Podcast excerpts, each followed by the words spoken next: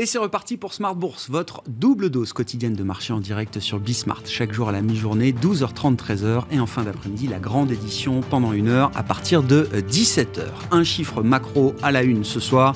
La première estimation de la croissance américaine pour le premier trimestre. Un chiffre qui euh, euh, nécessite un peu de subtilité car oui, il faut comprendre qu'une économie peut voir son PIB se contracter sur un trimestre sans entrer pour autant en récession. Et à ce stade, c'est quand même sans doute l'analyse qu'il faut faire derrière la croissance trimestrielle publiée par les États-Unis. Donc un chiffre en baisse d'1,4% en rythme trimestriel annualisé. D'un trimestre sur l'autre, on est sur une contraction euh, économique de 0,4% aux États-Unis.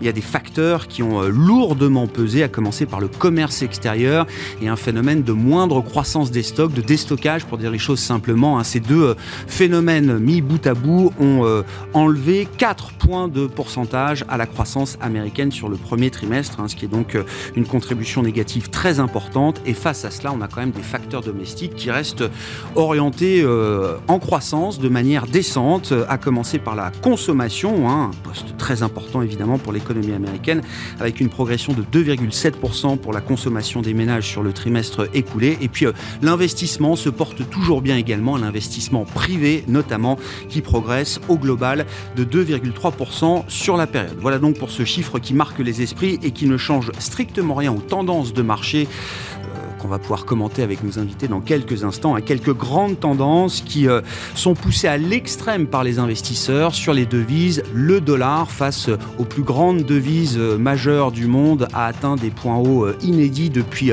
2002. Hein, si on prend comme référence l'indice dollar, l'euro-dollar est en train de passer sous 1,05 au plus bas depuis 2017. Et puis on a des mouvements toujours très spectaculaires partant de la hausse du dollar avec le yen japonais hein, qui est à plus de 131 yens contre dollar désormais et puis même le yuan chinois, qui est une monnaie euh, contrôlée, bien sûr, qui est en train de, euh, montrer des, mouvements assez spectaculaires sur quelques jours. Hein. On a une baisse de 3-4% du yuan sur une dizaine de jours maintenant contre dollar. Donc toujours autant d'agitation sur le plan des devises.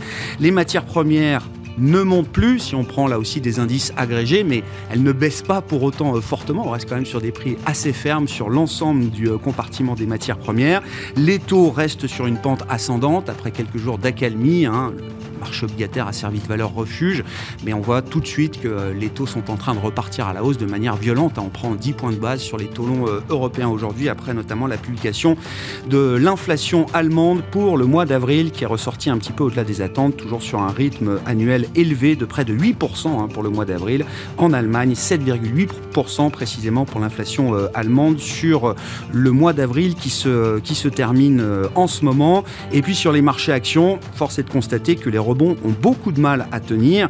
On va essayer de préserver le, le vert en clôture ce soir euh, en Europe, mais euh, on a bien vu tout au long de la séance que c'était plutôt une pente descendante pour les indices euh, actions européens, dans un contexte où les grandes valeurs technologiques sont en train de publier leurs résultats. Est-ce que ces résultats, ces bons résultats des grandes valeurs technologiques sont suffisants pour ramener de l'intérêt de la part des investisseurs, ou en tout cas réduire peut-être le désintérêt des investisseurs pour ce euh, technologique.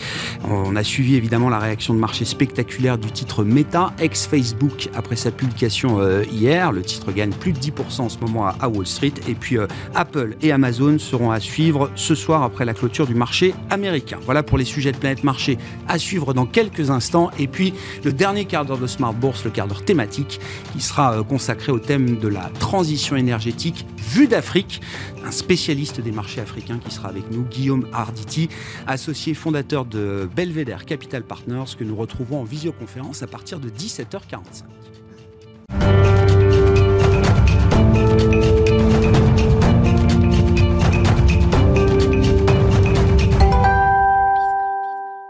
Beaucoup de volatilité sur l'ensemble des classes d'actifs. Les marchés actions euh, en font partie, bien sûr, avec une séance qui va difficilement se terminer dans le vert en Europe. Les infos clés du jour avec Alix Nguyen.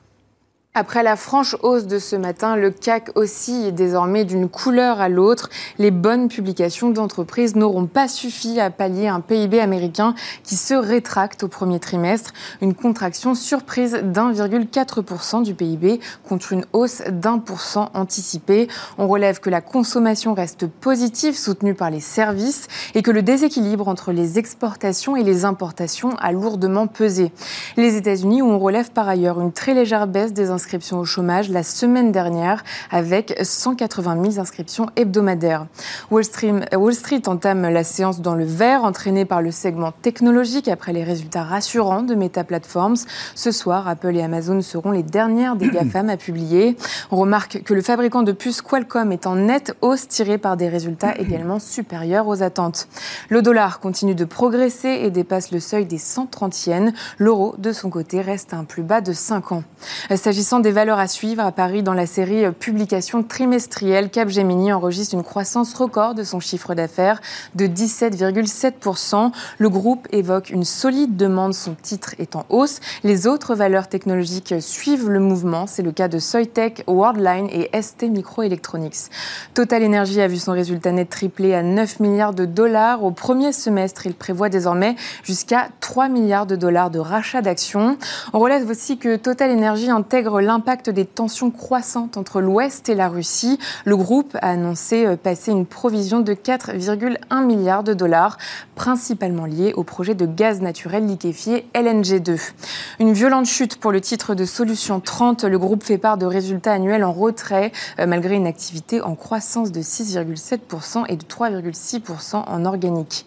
A contrario, Albioma bondit. Le fonds d'investissement américain KKR a annoncé ce matin le rachat de français. Il s'agit selon les entreprises d'une OPA amicale fixée à 50 euros par action. Demain, enfin, la croissance et les prix à la consommation en zone euro viendront euh, rythmer la séance. Il y aura aussi l'indice PCE des dépenses des ménages américains. Euh, du côté des entreprises, enfin, euh, Safran publiera son chiffre d'affaires. Tendance, mon ami, c'est chaque jour à 12h30 et 17h. Un point complet sur les infos de marché avec Alix Nguyen dans Smart Bourse sur Bismart.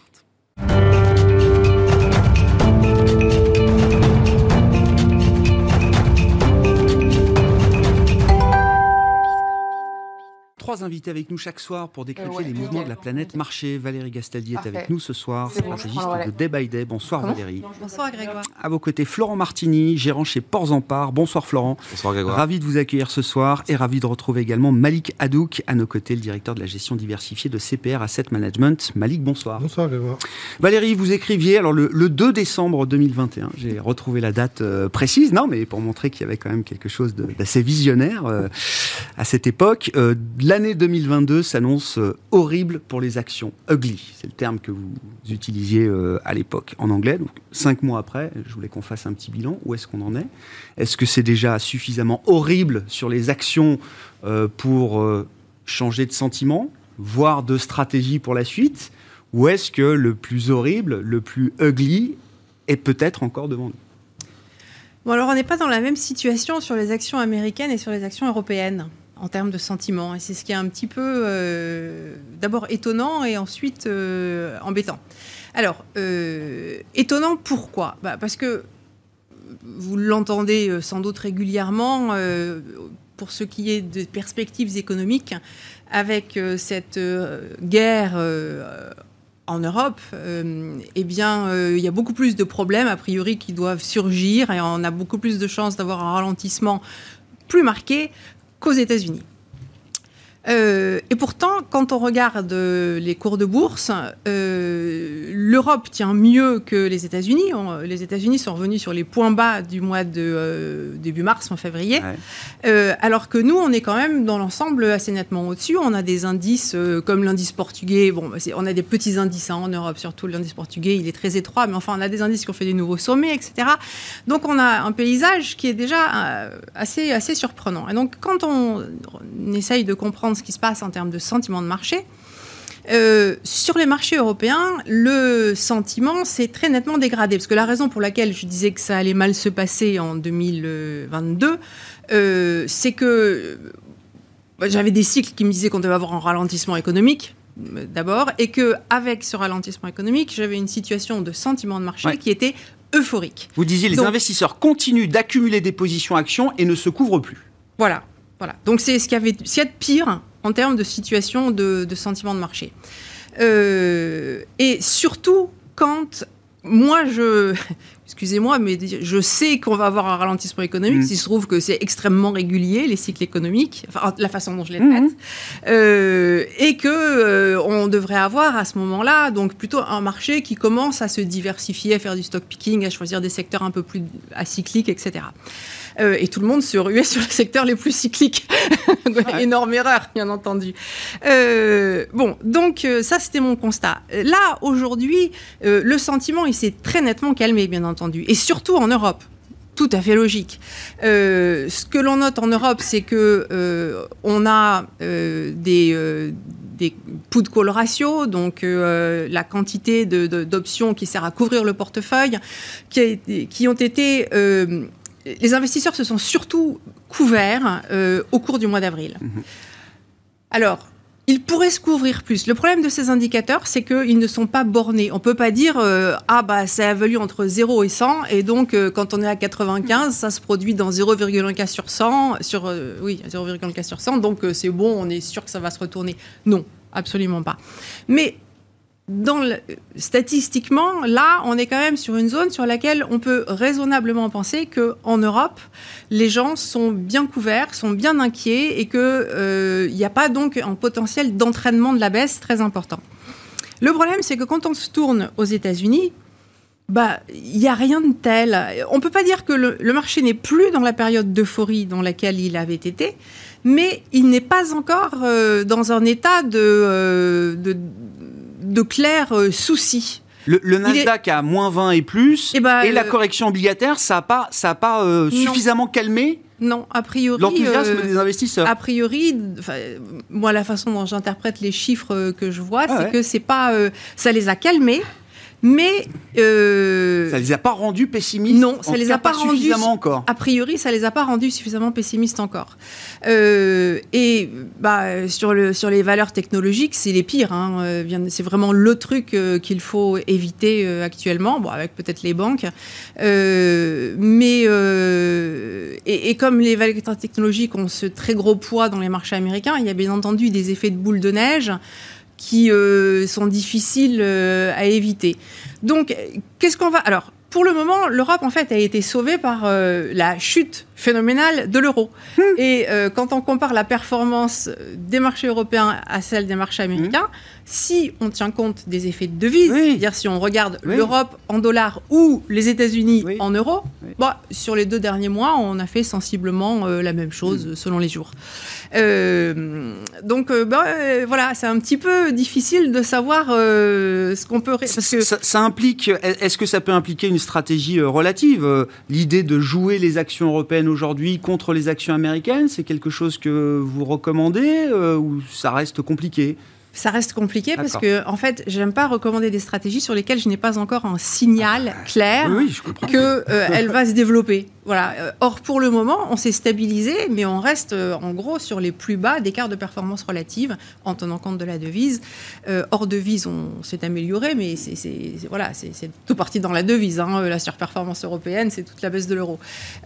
donc voilà, c'est une situation. Moi, je je pense qu'on est un peu coincé sur ce marché, hein, quand même. Euh, je ne vois pas dans, quelle mesure on peut euh, monter violemment, euh, mais même baisser violemment, je ne suis pas sûre que ce soit encore le moment. J'ai l'impression qu'on est plutôt parti pour un marché encore très ennuyeux.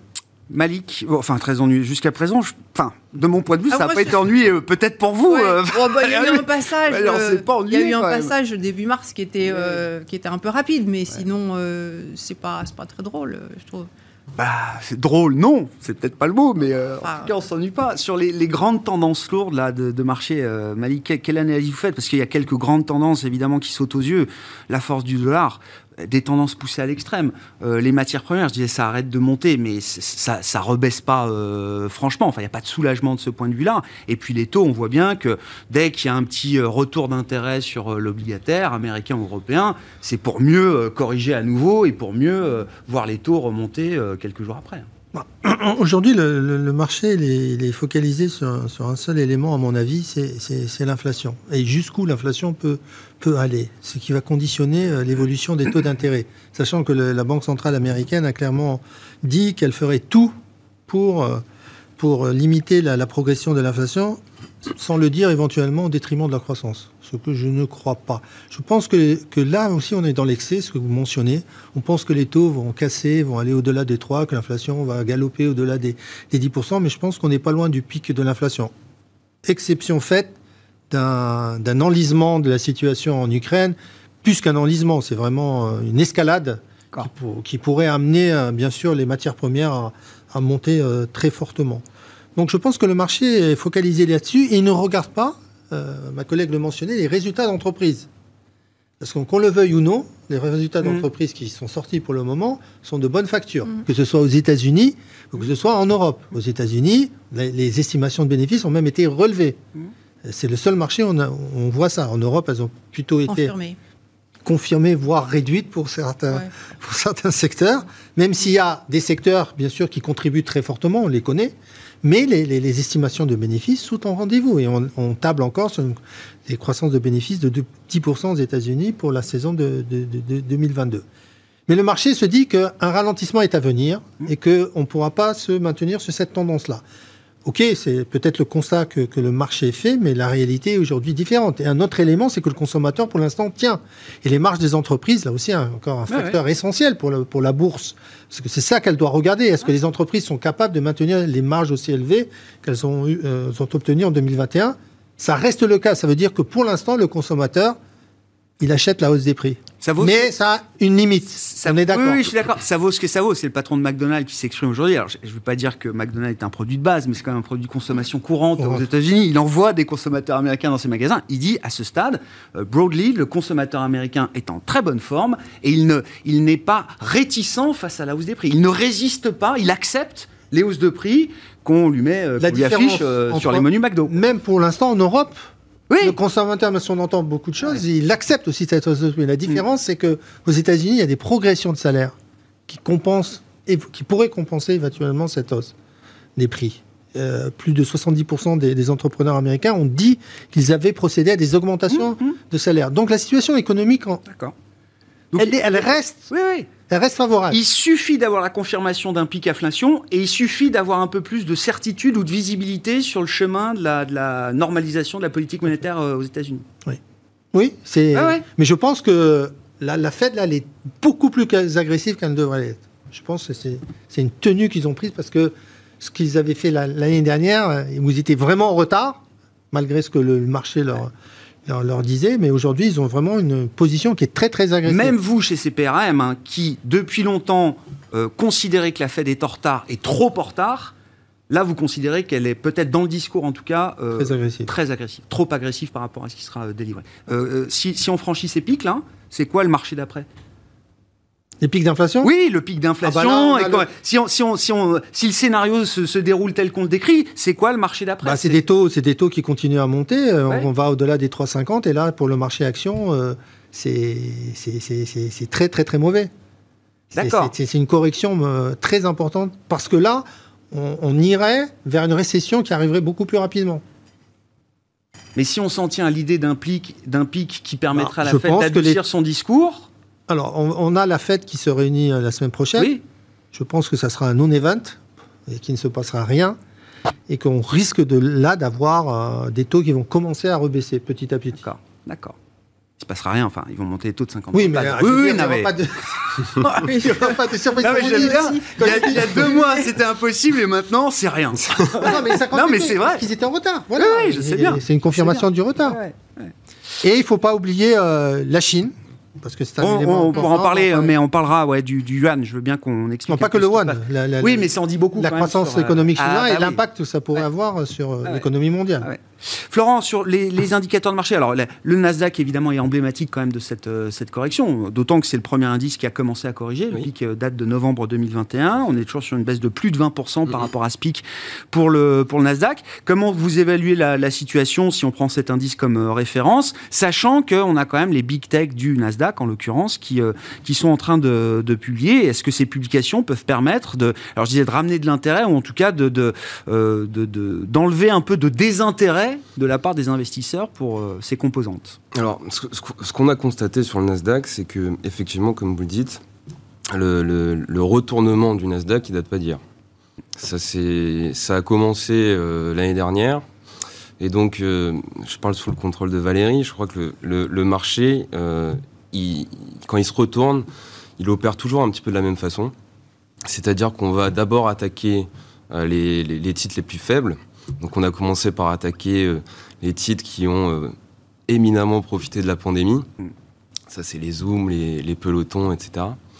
On a avancé un petit peu plus, toujours plus dans, la cote. On a, on a attaqué les, acteurs du e-commerce comme Mercado Libre, comme Shopify, etc.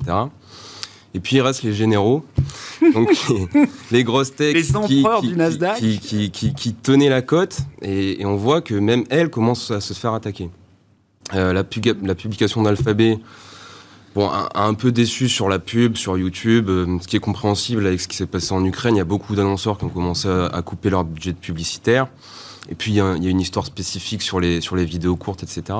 Donc, Alphabet commence à se faire attaquer. Nvidia, qui était un, titre leader, euh, a commencé à casser des niveaux très importants. Et les deux généraux qui restent, c'est Tesla et Apple. Ah. Et alors, Tesla, commence à se faire attaquer. Bon, on prend comme, euh, comme motif euh, l'histoire sur Twitter, euh, que ça va le distraire, etc. J'y crois moyen, je crois que c'est juste un, prétexte. Et je crois que pour le Nasdaq, en tout cas, la publication d'Apple ce soir est vitale pour la survie des supports. Ah Très honnêtement. Et parce que si le soldat Apple baisse et casse les niveaux, je crois que le, les, les, prochains niveaux sur le Nasdaq sont beaucoup plus bas. C'est-à-dire, euh, l'objectif, il est entre 15 et 20% de baisse encore. Hein. Donc, soit Apple sauve les meubles ce soir et on, reste dans quelque chose de plus neutre euh, et on rebondit. On reste en terrain inconnu euh, par rapport à ce qu'on connaît aujourd'hui. Soit on a cette finale capitulation sur, les, sur, sur ce marché-là et là, ça sera probablement une opportunité oui. pour, le, pour, pour, un investisseur de long terme. Ouais, ouais. Non, mais ça place l'enjeu quand même. Et du coup, euh, Apple, euh, enfin, quand on regarde un peu le euh, dossier bah, et les attentes, qu'est-ce qu'on peut dire? Alors, on a, on a, eu beaucoup d'informations contradictoires ces dernières semaines là sur Apple. on a eu des rumeurs de, de, de, fermeture de Foxconn, de deux usines, que Foxconn a démenti trois jours après. ensuite, on a eu des rumeurs de gel des embauches dans des Apple Store. Et de l'autre côté, on a eu des rumeurs positives comme quoi il y avait des commandes euh, qui n'étaient pas, attendues sur des composants de l'iPhone 13. Donc c'est assez difficile à juger. Maintenant, ce que je vois, c'est que euh, le marché a commencé déjà un petit peu le travail de révision à la baisse sur le titre. Mm. Euh, une maison emblématique comme JP Morgan, par exemple, a coupé son, cours de cible de 5 dollars. Et ce qui justifie ça, c'est qu'on a eu des données préliminaires sur, sur les ventes d'iPhone en Chine qui, avec ce qui se passe, on le comprend, commence à, matériellement baisser. Bah Donc, soit on déçoit beaucoup, mais moi, il me semble que le travail a déjà été un petit peu fait par les analystes. Donc, soit on déçoit beaucoup, soit je pense qu'une publication correcte peut, permettre de sauver les meubles. Et après, c'est surtout le discours qu'on va écouter euh, de la part des dirigeants d'Apple sur la Chine notamment. Qu'est-ce que, comment ils se projettent, comment ils voient la situation l'enjeu est sur, sur le marché chinois pour le, pour le moment sur Apple. Et, et, du coup, euh, la publication de Facebook et la réaction de marché de Facebook, c'est c'est pas, euh, c'est pas le même enjeu que la publication d'Apple ce soir. Non, euh, on n'est pas dans le même monde. On n'est plus dans le même monde. Non, on n'est plus du tout dans le même monde. Ça, c'est clair et net. Bon, le Facebook a baissé de je sais pas combien, 50, 60. Oui, oui, ça a divisé par deux. Hein. C'était à 1000 milliards et c'est à moins de 500 milliards. La réaction de marché aujourd'hui, elle est emblématique d'un rachat de short. Hein. C'est mm. la publication de, Meta est vraiment pas terrible. Bon, ils ont gagné. Je crois qu'ils ont surpris sur le sur le nombre d'abonnés. Ils ont sorti 10 millions d'abonnés supplémentaires. En revanche, sur, le chiffre d'affaires, c'est 1 milliard de moins que ce qui était attendu. Donc euh, Voilà. Mhm. Pour- Pour l'instant, c'est vraiment du rachat de short. Il y a PayPal aussi qui a publié euh, hier soir. Euh, bon, PayPal quand même remet en doute sa guidance de long terme, qui- qu'ils avaient prévu dans un CMD il y a six mois, en disant on a peut-être trop extrapolé les choses, Ouais, etc. Et le titre, bon, il était en petite hausse tout à l'heure. Donc c'est- plutôt des, des- mouvements de rachat de short. Ouais, ouais, ça c'est le pire, parce que les, les- oui, le long terme pour ces boîtes-là, euh, on actualise quand même euh, le long terme. Ah oui. Donc euh, Oui, effectivement, oui, ça c'est c'est pas un trimestre qui compte, mais c'est ce genre d'indication. c'est ce que vous disiez, Valérie. Enfin, vous disiez aujourd'hui, faut pas, faut, faut toujours pas avoir de tech. Enfin, c'est c'est pas le moment de se repondérer euh, sur ce ce groupe de valeurs là. Oui, oui, je- j'aime bien la façon dont Florent a présenté les choses. Et euh, moi, je pense que euh, il faut attendre qu'Apple ait pris un petit coup dans l'aile. Et mal publié. pour- Et mal... euh, non, la publication, Non, ça peu importe, on s'en fiche, c'est la réaction. Non, oui, c'est ça. Euh, il, il- il Quand je faut dis mal attendre publié, que... c'est avec une réaction voilà, négative. qu'il y ait- c'est qu'il y ait ça, une, une belle néga- réaction négative Mhm. pour acheter. Parce que, euh, parce que justement, quand on est dans ces... euh, Enfin, moi, j'ai une règle. Euh, et je trouve que Microsoft est bien aussi. Moi, j'aurais mis bien, Microsoft à la même enseigne que euh, Ouais, bon, plus c'est- que C'est Tesla. sous des moyennes mobiles bon. de 100 jours. c'est- c'est- c'est- Microsoft? Ouais, c'est juste en dessous là. Bon, Bon. ça, alors, on ne fait pas tellement attention moyennes mobiles. Euh, non, mais elle tient quand même bien. Bah, elle est Oui. moins dynamique, Non, non, etc. mais C'est est une valeur dividende maintenant, de- Microsoft. plus hauts. Oui, oui, bah, je- bah, Ben oui, non, mais c'est que- stable. Ça, ça amène Voilà, de la voilà. stabilité, bien Donc, sûr. en fait, euh, quand on est dans un, dans un phénomène où le retournement a mis du temps à se construire, Ouais. comme ça a été expliqué, le moment où les valeurs fortes donnent des signaux Mhm. de vente, c'est le moment où il faut acheter. Exactement. C'est là que- qu'on se dit que le marché capitule. Voilà, c'est la capitulation. Donc, quand L'Oréal donne un signal de vente, ou quand Apple ou Microsoft donnent un Ah signal de comprends. vente, ou Coca, bon, mais Coca, ça va être très difficile. hein. Euh, on n'est pas là. Non. on- non, non, c'est pas. Ouais. Non, pour le moment, le problème, il est quand même localisé sur quelques secteurs euh, sur le marché américain. si on prend le marché des devises, euh, Malik, je, je- je sais pas, il y a des phénomènes. euh, Alors, les tendances là aussi sont pas nouvelles. hein. Le dollar monte déjà depuis plusieurs mois et plusieurs trimestres. Il n'y a pas de doute là-dessus. Mais euh, après avoir déjà rallié beaucoup ces derniers temps, on voit des phénomènes d'accélération, des mouvements de 1-2% par jour Bonjour, hein. sur des devises majeures. Mhm. Et on pourra parler plus spécifiquement de la Chine et du yuan, qui est quand même une devise sous contrôle, qui perd 4% euh, en 10 jours. Euh, je- je- on peut être surpris par l'accélération encore de ces mouvements. Il y a une forme de, de- d'extrême atteint, de capitulation, je sais pas, sur ce marché des devises, là.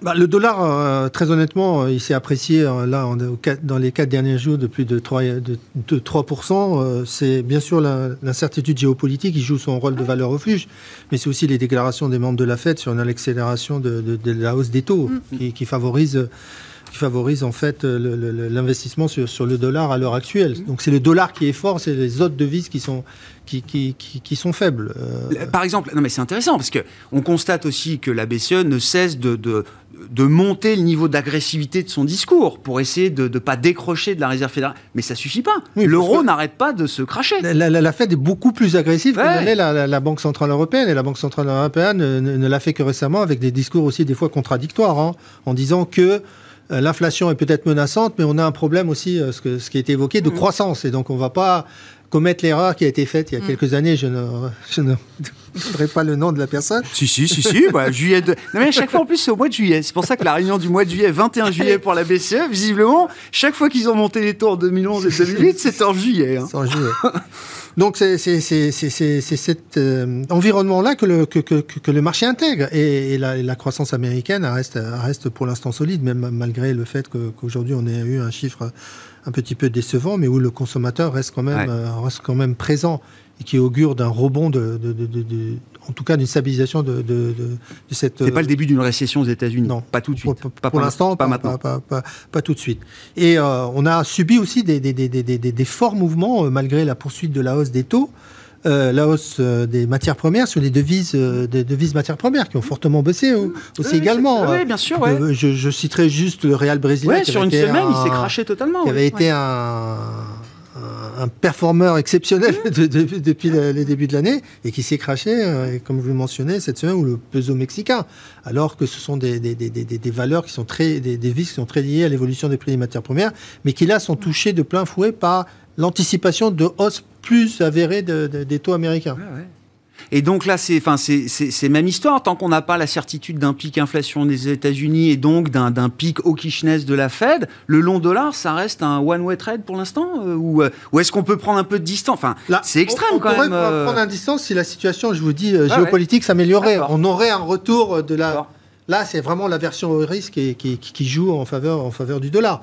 Mais un retour sur les actions, un retour technique, par exemple, momentané sur les actions, parce qu'on considère que la correction a été trop forte, je, je suis certain entraînerait une, revalorisation de l'euro et des autres devises par rapport au Mhm. dollar. Ouais. Ouais, tout ça est assez. Mais par lié, l'instant, euh. la situation est tellement incertaine que c'est Ouais, le ouais. dollar qui. Et puis, la, la décision de la Banque du Japon, hein, ce matin aussi, euh, de tout faire euh, pour maintenir les, les taux longs euh, des, des 10 Ah ans. oui, oui. Ça, ça. Easing, easing, easing. Ah oui, Toujours. oui, toujours, toujours. Ça, ça joue aussi en faveur, euh, en faveur du dollar. Oui, Parce que le, les- le yen avait souvent joué son rôle de valeur ça. dans des situations d'incertitude très marquées. Et la décision de la Banque du Japon, là, donne un. Pas Et dans pour- un monde inflationniste. Pardon? Pas dans un monde inflationniste. Le yen euh, Oui, va pas perdre dans un son monde- statut, va, Oui, oui. va perdre. Mais l'inflation au Japon statut. est en train aussi de, de, de, de, de- de- de progresser. Hein. Oui, bah, enfin, c'est un peu moins. Ils ont de la marge, a priori. Ils ont de la même. marge, mais euh, avec la dévaluation du, du yen, ça- Ah oui, cette oui. marge Ils peuvent voir devrait- 2%. On peut voir 2% on peut voir 2%. d'inflation, euh, tout à fait, tout à fait. Comment vous regardez ces mouvements de devises? Encore une fois, moi, ce qui me frappe, alors il y a les niveaux, bien sûr, atteints, et puis la vitesse à laquelle ça se Ouais. développe sur des Bah, devises majeures. qui, euh, moi, ce qui m'embête, euh, c'est que il n'y a rien qui se passe sur les obligations. Le, le marché obligataire s'est complètement calmé. En fait, quand la Fed euh, a, a parlé, a dit que pouvait passer à 75 bips, etc. euh, Donc on a moi, j'ai lu. vu 3% sur le 10 ans, et vous oui, dites depuis, euh, en fait, ça puis s'est après, calmé. ça s'est- ça s'est arrêté. Bon. Oui. Euh, Oui, même pour d'autres en- raisons, c'était la situation géopolitique qui a entraîné un. Bah, quand Bon. vous avez un week-end, on vous parle de guerre nucléaire ou de. Oui, mais on nous en a déjà parlé de potentiellement de, guerre Ah, nucléaire. là, c'était Enfin, la première fois que Ouais, c'était affirmé de façon. Bah, ah oui, alors ok. Moi, j'ai pas pensé, j'ai pas trouvé que la situation géopolitique s'était particulièrement détériorée par rapport à ce qu'on avait connu. Donc, euh, peut-être mal estimé ça, effectivement. Non, euh, mais, mais en tout cas, euh, il y a un désaccord actuellement entre ce qu'on voit sur le marché obligataire et ce qu'on voit sur, sur le dollar, parce qu'il n'y a absolument aucun accompagnement. Et que quand. alors, moi, ça me choque pas de ne pas voir des, la théorie macroéconomique Mmh. confirmée. Hein, pas, ça arrive très souvent. Mais quand on a un mouvement d'une telle violence, que ça ne soit pas confirmé par le marché obligataire, là, c'est quand même un petit peu gênant. Quand c'est des. En fait, la non-confirmation, euh, c'est en général des choses qui se font où euh, les élasticités varient et donc on a des, des chemins qui s'écartent Ouais, et qui font qu'on ne confirme pas les Ouais, corrélations, mais c'est plutôt lent et graduel. Là, euh, c'est flagrant et, et c'est puissant. Donc il y a un truc qui Sur un horizon de temps assez court quand même, Valérie, parce que le- la Oui, partie courte, 15 le 2 jours. ans, c'est quand même craché de manière Sur 15 jours, spectaculaire. 15 c'est ça, d'accord. On est d'accord. Oui, oui. Euh, mais mais c'est quand même le moment où justement ça s'est accéléré sur euh, le dollar. Donc euh, on est un petit peu là, on est sur un kit ou double. hein. De toute façon, techniquement, on est aussi sur un kit ou double. On a été dans une zone de congestion pendant six ans. On est en 2022, euh, ouais, 2000 2016, euh, ça dépend. On est allé faire encore des, des- oui, on est toujours dans, la- dans le même pavé, quoi. Donc maintenant, soit on s'arrête, et on a quand même des niveaux de survente euh, qui sont exceptionnels sur tous les indicateurs, Mhm. même les indicateurs contrariants les plus fiables. Euh, donc moi, je commence par favoriser cette hypothèse-là parce que je, je suis obligée de- d'avoir une approche rationnelle. hein, Mhm. euh, bon. Euh, et, euh, et alors du coup, euh, bon, ça, ça remet en, chose, en, en- en jeu des tas de Ah oui, d'autres ça. choses, bien entendu. ça. Eh oui. Ça bouscule toute une série de Bah quilles, oui, bah si le dollar bah s'arrête, a bah priori. Euh, ce qui ne simplifie pas la lecture globale des marchés, Non parce qu'on repart sur un truc où on se dit, oulala, mais les ordres qu'on connaît euh, vont à nouveau changer, mais dans quel sens Euh, Donc, normalement, c'est les, lectures raisonnables. Enfin, cela dit, si ça continue à accélérer, c'est qu'on a des taux, a priori, qui repartent à la hausse, hein, quand même aussi. Euh, et effectivement, euh, qu'on a des marchés actions qui, qui dévalent. Enfin, genre, on a un 87. Bon, voilà. Donc, euh, on perd 20% sur le S&P euh, en trois semaines. euh, et puis voilà. Mhm. Ça peut pas être exclu. Non. Ça peut pas être exclu. Normalement, c'est l'événement qui a la plus faible Oui, probabilité. oui, d'accord. Euh, parce, que, parce que normalement, c'est un petit peu plus tard dans le cycle que ça doit se produire, euh, pas, pas à ce moment-là. Euh, c'est un petit peu tôt pour avoir cet emballement sur les marchés obligataires. On verra à la suite de la réunion de la Fed la semaine prochaine si le marché y voit plus clair sur stop ou encore pour le dollar. Oui, parfois ça ne oui, pas. Hein. Non, y a pas besoin. Je ne sais pas si ce sera un non-event ou pas. Il n'y a pas besoin d'un événement particulier. Mais parfois, les mouvements sont faits avant. Euh, on se calme après. Hein. Et on se calme après, euh, une fois qu'on a l'annonce. Enfin bon, c'est. Euh, Florent, sur les devises, est-ce que ça vous intéresse? On peut, on peut aussi évoquer, là, tout est lié, hein, inflation, devises, et, et, il faut dire un mot des matières premières. Là aussi, il y a des indices agrégés qu'on regarde. Il n'y a plus d'accélération à la hausse, mais bon, euh, voilà, les cours du pétrole restent quand même bien au-dessus de 100 dollars, euh, etc. On reste quand même sur des niveaux de prix qui sont très fermes. Oui, après, euh, ce qui a stoppé la hausse, c'est les craintes de, récession, hein, c'est clair, c'est clair et net. Mmh. Maintenant, la Chine, on a beaucoup parlé de la Chine ces derniers jours, la Chine, avec une croissance qui sera peut-être plus à 3,5 qu'à 5,5. Et puis, hein. il y a eu les publications de, des, grands, des grandes stars des matières premières, du style Rio Tinto, anglo-américaine, qui étaient sur des tendances très très fortes et qui ont déçu sur leur publication un petit peu, notamment sur les perspectives, avec un message assez prudent sur les perspectives. Donc nous, sur les, sur les matières premières, vu qu'on ne sait pas si ça va continuer ou si ça va, va s'arrêter, on est, on est clairement plus sélectif. Ce qu'on regarde, c'est qu'on essaye d'aller chercher des histoires spécifiques de self-help euh, du style. Nous, nous une, une valeur qu'on aime bien, euh, c'est une valeur norvégienne qui s'appelle Norsk Hydro, qui est spécialiste de l'aluminium et là, si vous voulez, on a des, on a des, l'aluminium, c'est un matériau qui est indispensable dans plein de tendances majeures, la transition énergétique, mm. l'électrification du parc automobile euh, et, d'autres tendances que j'oublie. Euh, et donc, et, en plus, c'est une valeur, si vous voulez, qui est en, plein dans la tendance du moment parce que c'est dans la tendance de l'économie circulaire. C'est une, une valeur qui euh, a pour objectif, dans quelques années, à à, recycler 100% de sa production d'aluminium. Donc, euh, Mais ça veut dire on achète moins aveuglément le compartiment oil and gas, euh, basic resources, matières premières en général. On va plutôt aller chercher vraiment des histoires spécifiques. Et vu que les matières premières, c'est quelque chose qui est indispensable, notamment dans une thématique très forte qui est la transition énergétique, il y a des idées, hmm. mais on, voilà, on est plus spécifique et on fait plus attention. Bah, tiens, à propos de transition énergétique, là, euh, la bourse dit au revoir à Albioma. Oui. Ça fait quand même un, un véhicule de moins dans lequel on peut investir quand on est euh, sur les marchés cotés, euh, en tout cas. Donc, euh, ils préfèrent il se trouve mieux valorisé par un acteur du private equity que par le marché boursier. C'est bien dommage. C'est bien dommage parce que je, vais être très honnête, Grégoire, c'est un acteur qui est sur, sur une, thématique avec un enjeu si fort, qui est leader dans la biomasse. C'est un des leaders mondiaux de la biomasse. Euh, voir se faire acheter euh, par un fonds de private equity. Alors, le problème, c'est que nous, sur les marchés d'actions, euh, on, se pose toujours la question les taux, les, pas les taux, l'inflation, pas l'inflation. le private equity s'en fout de tout ça. Bah et donc, là, il a vu une opportunité dans une thématique qui est extrêmement porteuse et qui s'accélère. Alors, la bonne nouvelle, c'est que c'est que il y a des acteurs majeurs et des investisseurs majeurs qui s'intéressent à ce domaine-là. Donc, sur toute cette thématique de transition énergétique et notamment les green stocks, il va probablement continuer à avoir de l'intérêt. Oui, mais enfin, on se demande si c'est un vrai intérêt ou pas. Il le paye 50% avec une prime de 50%. Alors par rapport au cours du 7 mars avant le début de la spéculation, mais ils estiment que, euh, évidemment, j'imagine que leur objectif de rendement sur les euh, années dans lesquelles ils vont contrôler le dossier, il est bien, bien supérieur à ça. Oui, oui, mais en, réalité, voilà, c'est ce que, ce que vous dites, c'est que ce prix-là, euh, allez, je vais faire un peu de provoque, c'est cadeau. Oui, ah bah oui, oui. Bah, je pense si KKR offre 50% de prime sur, euh, sur le prix coté, euh, oui, je pense qu'effectivement, ils doivent se dire qu'ils font une très bonne affaire, oui. c'est clair, clair. Et ça veut dire quoi? Ça veut dire que c'est pourquoi le marché n'est pas capable de, de voir la même valeur que KKR dans un dossier comme Albioma? C'est compliqué parce que les green stocks, donc il y, a eu cette problématique de bulle il, y a, un an et demi, deux ans. Et donc le marché est très frileux sur ces titres-là. D'accord. Et justement, bon, moi je trouve que c'est quand même une bonne nouvelle parce que depuis le bid de KKR, le, segment est de nouveau entouré. Donc euh, voilà, c'est plutôt positif. Et si on peut retenir quelque chose de positif de, ce drame qui s'est passé en Ukraine, c'est que ça a accéléré la, prise de conscience sur le besoin absolu d'aller plus vite sur la transition énergétique. Le fait qu'il y ait une urgence de sécurité énergétique en plus de l'urgence de sauver la planète, c'est c'est une double incitation qui fait pas de mal. oui, oui. Non, mais euh, oui, C'est plutôt la deuxième que la première. Bah, Malheureusement. Ouais, on fait avec ce qu'on a. Hein. Non, mais effectivement. Bon, mais ça remet de l'intérêt quand même sur ce compartiment des green stocks, enfin, dites des green stocks, mais Mhm. le thème de la transition énergétique qui reste de toute façon, quoi qu'il arrive, un, un méga thème pour les marchés cotés, mais pour le non coté également. hein. C'est une problématique d'infrastructure et de beaucoup de choses euh, derrière.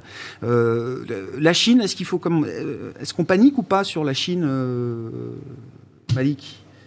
Pour le moment, non. Non, parce que les officiels, eux, ils ont l'air d'être quand même dans bah, une situation. Je sais pas si c'est la panique. La, communication, Pékin, mais- la, communication oui. des officiels a été désastreuse, Ah, en, bon. fait, Euh, parce qu'ils avaient préparé le marché à des mesures d'accompagnement, et ces mesures d'accompagnement, dans un premier temps, avaient ciblé les entreprises. Oui. Mais ce qui est, ce- celui qui est le plus impacté aujourd'hui, c'est le consommateur chinois, avec les, les différentes mesures de, de restrictions qui ont été imposées. C'est le consommateur chinois, et ils, sont, ils ont pris conscience enfin que c'était qu'il fallait cibler le consommateur chinois pour lui redonner l'envie de, de, de, de, de, de- de- de consommer. Et Bah, donc, il faut déjà peut-être arrêter de le confiner pour Ah ça. oui. oui, mais Non mais, la politique de- du zéro oui, mais- Covid, c'est pas le, c'est pas moi qui non, mais je sais bien. Mais ce que je, suis d'accord avec vous, c'est une erreur, mais il commence à, à desserrer les, les taux Ouais. dans certaines villes Oui, plus rapidement que, que, mettre que des prévu. de soutien à la demande, c'est très bien sur le papier, mais Oui, mais- s'il y a toujours une entrave sanitaire euh, énorme, Tout à fait, on est tout à fait d'accord, je suis d'accord avec ça. le sable, la communication, c'est pour ça que Oui, oui. qu'elle était désastreuse. Et euh, aujourd'hui, euh, hier, ils ont annoncé qu'il fallait absolument maintenir le système de production euh, Oui. et qu'ils Oui. allaient Confinés dans les usines. exactement obliger les gens. Non, mais on en rigole, mais c'est terrible. Non, on parce n'en que rigole ça pas. Fait deux ans, deux Ouais. ans, et que pour des questions, parce que c'est inacceptable politiquement de faire venir un vaccin occidental en Chine. Exactement. Mm. Voilà, c'est- vous avez. euh, Oui, mais ça veut dire qu'on a du mal à voir comment on, comment on en sort justement de cet euh, Mais ils vont- enlisement de la crise sanitaire en Chine. Ils vont en sortir comme on en est sorti, euh, Bah, non. pas- pas- pas- en testant beaucoup plus, beaucoup plus, beaucoup, beaucoup plus fortement qu'ils l'avaient On fait. vacciné quand même, Malik. Nous, on a vacciné, Bah mais oui. eux l'ont Bah oui, fait, beaucoup moins. Mais ça, c'est une décision idéologique. hein, Qu'est-ce que vous voulez que je vous dise? Et de- deuxièmement, je pense que le marché action, ils vont, com- ils vont commencer à le soutenir soutenir. de manière beaucoup plus importante. Est-ce qu'ils sont en train de dévaluer? D'évaluation contrôlée, ils vont pas recom- re- recommettre l'erreur de 2015, à mon avis. Ouais. Oui, parce que euh, les conséquences avaient été quand même euh, assez. sur la crédibilité Et- euh, Oui, et puis sur le, les sorties et sur les sorties de capitaux. Là, le yuan offshore, euh, ça, ça sort. Hein Mm. Sur la Chine? Non, je sais pas. Non, non, je- Pas d'intérêt particulier euh, en termes de- de- d'investissement? Euh, non, pas Non, encore. non. Pas encore, non. Ce qui, ce qui- Euh, ce qui est clair, c'est que hum, quand on voit les publications d'entreprises, les, les- Ouais. les- les- les chefs d'entreprise, ils, ils y voient pas clair du tout. hein. Non. Quand, quand on a vu les publications sur le secteur du luxe, euh, les analystes, ils ont posé qu'une question, c'est la Chine, la Ouais. Chine, la Chine, la Chine. Ouais. Et bon, ils peuvent jamais se projeter, hein, mais personne n'y voit clair et c'est très compliqué. Après, Pourtant, les résultats d'entreprises du luxe ont été. ah, de- exceptionnel. Mais Exceptionnel. c'était- vraiment au- à la juxtaposition Position. du moment où ils confinaient. Donc, euh, ils ont quand même dit que ça, ça, ça- ça ralentissait un petit peu, mais voilà. Après, est-ce qu'on peut pas être un petit peu optimiste en se disant que c'est la Chine, c'est le premier pays à être sorti euh, du Covid en 2020, qui sont sortis extrêmement vite, qui sont repartis. Ouais, en enfin, sorti, euh, on voit ce qu'il en est deux ans après Non, quand non. même. Oui, oui. Mais le redémarrage a Ouais, été très, très, très, très, fort et très violent. Donc, Donc il y aura un relief, il y aura une forme de, de, de- je- de revanche économique. Ouais, euh, j'ose l'espérer. j'ose l'espérer. Valérie? Non, je sais pas. allez. Non, non, non, non. alors, euh, sur la Chine, je n'ai pas, je- j'ai pas d'avis. Moi, je me suis juste euh, étonnée. Je me dis qu'ils vont bien trouver une excuse pour euh, déconfiner plus tôt parce que ils n'ont pas tellement le choix, quoi. Sauf qu'ils ont une, euh, il faut qu'ils gardent la face. Euh, en même temps, il faut qu'ils fassent repartir l'économie. Donc, euh, il va falloir qu'ils trouvent, je sais pas, des vaccins en marque blanche. Ouais, ouais, ouais. non, je dis n'importe quoi là. hein. Mais enfin, non, il faut qu'ils trouvent un truc. Et je pense qu'ils se retournent dans leur tombe parce qu'il faut que l'économie reparte avant le mois de septembre. Quoi. Après, Oui, et que le plan de marche en vue du Congrès, ils y sont pas du tout pour l'instant. Oui. Ouais. Bon, ben on s'arrêtera là pour ce soir. Merci à vous trois. Merci d'avoir été les invités de Planète Marché. Valérie Gastaldi, stratégiste de Day by Day. Malik Hadouk, directeur de la gestion diversifiée de CPR AM. Et Florent Martini, gérant chez Ports en Part, était avec nous en plateau ce soir.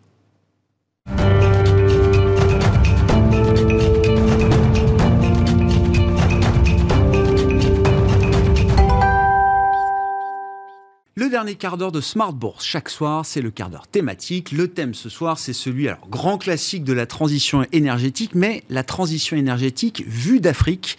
Et euh, on n'a pas toujours l'occasion d'avoir un spécialiste euh, de l'Afrique, de l'investissement euh, en Afrique. Et c'est vrai que c'est une grille de lecture sur l'idée de la transition énergétique qui nous manque parfois. Il n'y a pas de raison qu'on ne parle pas de la transition énergétique sur le continent africain également. C'est Guillaume Arditi qui est avec nous en visioconférence pour euh, évoquer ces sujets, associé fondateur de Belvedere Africa Partners. Bonjour et bienvenue Guillaume.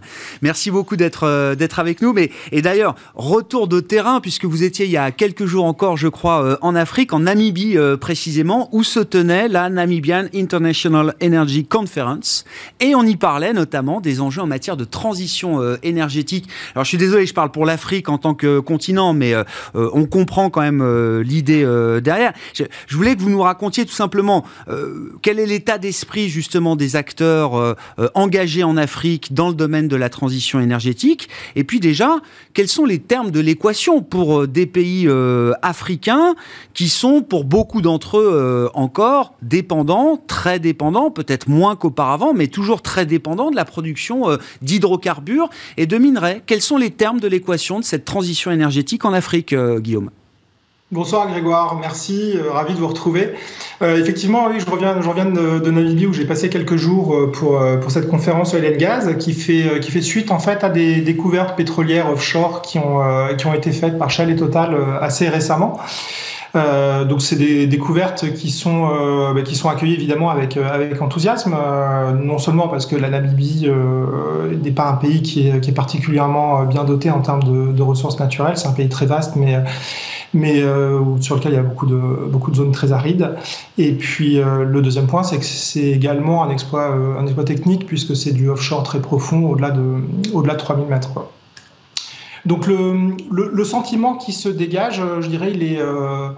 alors, d'un point de vue un petit peu plus, plus large sur, sur l'Afrique, quand, quand, il s'agit de découverte d'hydrocarbures, on, peut dire qu'il est, est triple en fait. Le, premier, c'est comme je le disais, en général, c'est quand même plutôt reçu comme une bonne nouvelle parce que c'est euh, une découverte qui permet euh, c'est des découvertes qui permettent au pays de euh, d'espérer des, des années meilleures. La deuxième réaction que l'on trouve souvent dans les écosystèmes, c'est un petit peu le, c'est le spectre de la malédiction des, des matières hmm. premières. Donc souvent, dès qu'on entend parler d'une découverte pétrolière, il y a beaucoup de commentateurs qui l'associent avec, euh, avec un futur assez, euh, assez sombre qui va, euh, qui va se, se, se décliner avec la répétition d'une malédiction des pétrolières. Et puis le troisième élément qui est un petit peu plus récent en revanche, euh, c'est il y, a une forme d'irritation hein, qui, euh, qui, a commencé à se développer euh, en, Afrique auprès des, différents acteurs et dans les différents pays, et qui tient notamment du fait qu'il y a eu depuis quelques années un embargo croissant sur, sur les financements des, industries, des industries extractives. Alors Bien sûr, ça a commencé avec le charbon, ce qu'on peut comprendre étant donné les, problèmes de, de pollution qui, qui, sont afférents. Mais il y a eu progressivement une extension sur, euh, sur la partie pétrolière et puis ensuite euh, une extension également sur la partie minière et sur les, euh, les industries, les industries associées. Donc aujourd'hui, c'est un facteur qui commence à créer de l'irritation auprès des, des, Africains puisque de manière assez, bah, assez compréhensible, leur argument est de dire que bah, finalement l'empreinte carbone qui a été créé euh, pendant ces 200 dernières années d'industrialisation, a principalement trouvé sa source en Europe et aux États-Unis, en Chine également euh, plus, plus récemment, et qu'en plus cette industrialisation a été largement aussi euh, faite grâce au, grâce au développement des matières premières qui avaient été importées d'Afrique. Quand vous dites embargo financier, on en avait déjà euh, discuté, euh, vous nous l'aviez déjà raconté, euh, Guillaume, c'est qu'il y a quand même, oui, le, crédit bancaire, beaucoup de banques occidentales, pour des questions réglementaires notamment, de gestion des risques, ont quitté, en partie en tout cas, le, domaine du financement de, ces, productions et de ces industries sur le continent africain. C'est ça, Guillaume hein? Alors il y a deux facteurs. Il y a, un facteur qui est spécifique, euh, qui est spécifique aux, ressources naturelles, donc qui a été poussé par les, organisations internationales mhm. dans le cadre de la transition énergétique. Donc on dit progressivement, il ne faut pas euh, financer, euh, financer les, les, ressources naturelles, il ne faut pas financer le, développement pétrolier car c'est source de pollution. Donc ça c'est un premier élément euh, qu'on a d'abord retrouvé auprès d'un certain nombre de bailleurs de fonds et d'institutions internationales, et qui évidemment ensuite été suivi dans les faits par, euh, par un certain nombre d'acteurs du privé. Hmm. Donc là, ça a provoqué une contraction ah de, de, la capacité de financement disponible pour, euh, pour le développement de, de, ce type de projet, alors que ce soit en Afrique ou ailleurs, bien entendu, hein, ça, ça, n'est pas limité à l'Afrique. Hmm. Dans le cas plus spécifique de l'Afrique, il y a effectivement un autre élément qui se, rajoute et, que vous, euh, vous soulignez très bien, c'est que l'évolution de la réglementation post-crise 2008 a créé une évolution dans, les, euh, le traitement euh, prudentiel des banques qui ont fait que globalement, pour, pour faire des transactions sur des pays qui ne sont pas investment grade, euh, le coût du capital devient trop important. Donc on a vu des effets d'arbitrage qui sont, euh, qui sont effectués euh, sur, sur, je dirais, les 5-10 dernières années avec le retrait d'un certain nombre de grandes, de grandes banques internationales.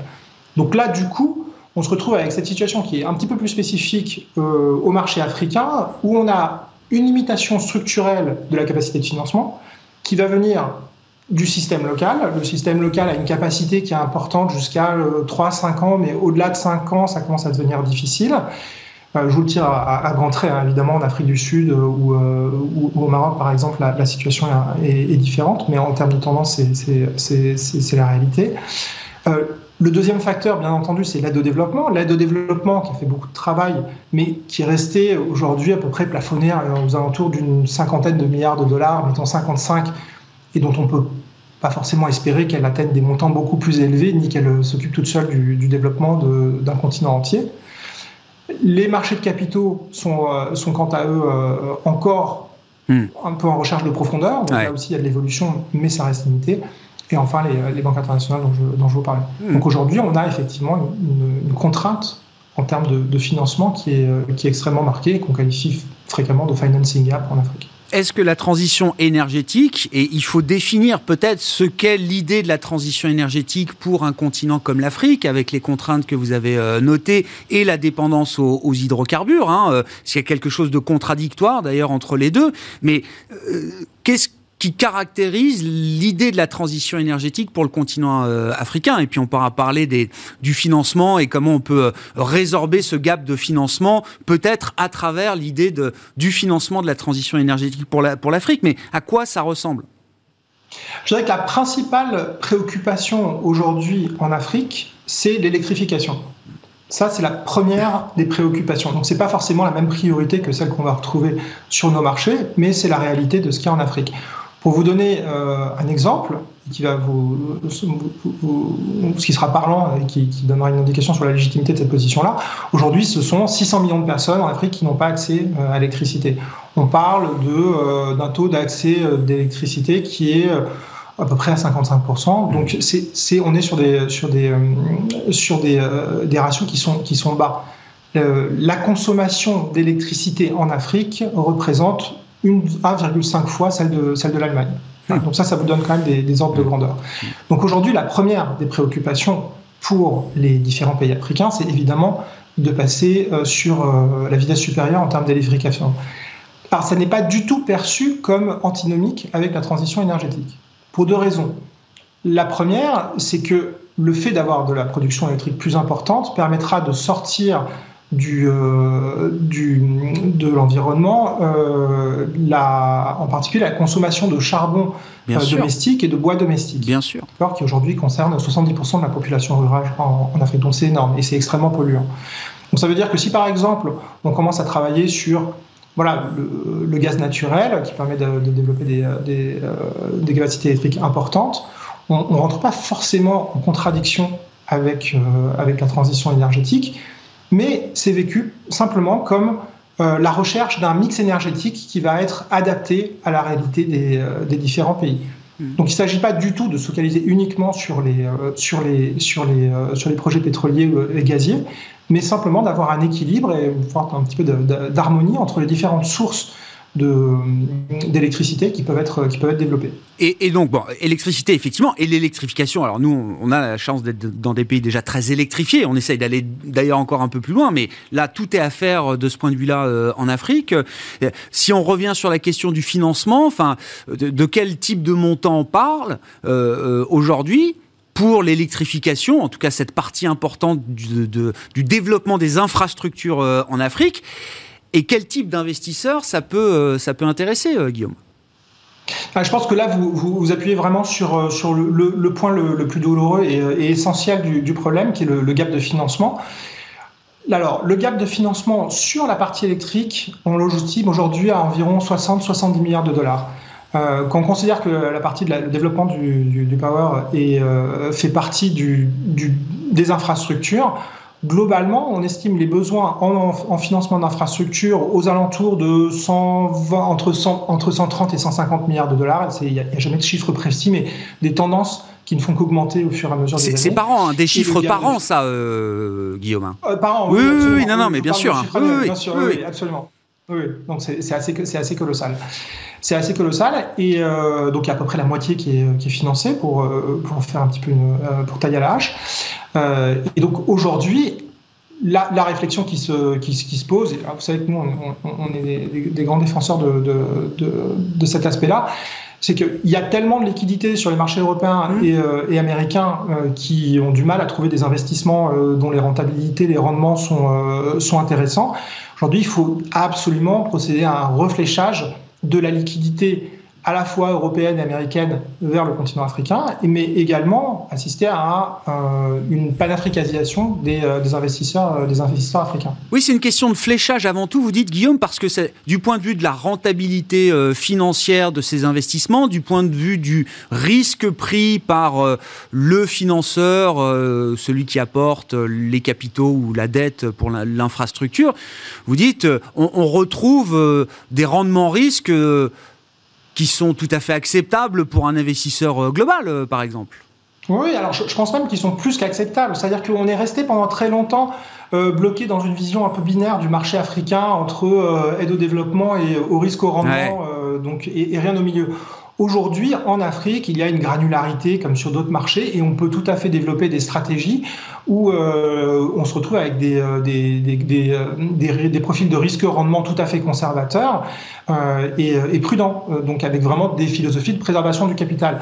Ça veut dire que concrètement, pour des investisseurs qui aujourd'hui travaillent par exemple sur de l'infrastructure en Europe, sur de la dette, on va parler souvent de maturité aux alentours d'une vingtaine d'années avec des rendements qui vont peut-être toucher 3%, 3,5% si on est chanceux.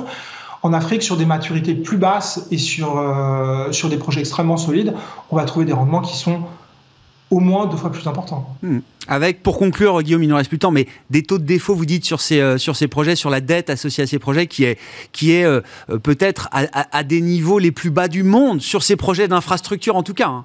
Oui, effectivement, j'ai eu des discussions avec un certain nombre d'investisseurs qui, qui m'ont gardé un petit peu les yeux écarquillés. Il y a, il y a une étude de Moody's qui, qui, retrace les défauts des financements de projets, donc qui sont principalement reliés aux infrastructures, sur une vingtaine d'années. Et on voit que ce sont les taux de défaut qui sont parmi les plus bas au ah monde, bien plus bas que l'Amérique latine, bien plus bas que l'Amérique du Nord. Et puis ce qui s'explique, puisque l'infrastructure étant tellement importante, euh, on en prend beaucoup plus soin également. Donc, donc le taux de défaut, assez logiquement finalement, est, euh, est plutôt plus bas que, nettement plus bas qu'ailleurs. Merci beaucoup Guillaume, merci pour euh, cet éclairage. Euh, bon, sur la grande question de la transition énergétique, hein, globale, mais euh, la vision africaine et les enjeux africains de ce point de vue-là sont particulièrement intéressants. Merci beaucoup Guillaume. Guillaume Arditi qui est avec nous en visioconférence, associé fondateur de Belveda, Belvedere Africa Partners, invité du quart d'heure thématique de Smart Bourse ce soir. Voilà pour cette édition qui se termine. On se retrouve demain évidemment en direct à 12h30 sur Bismart.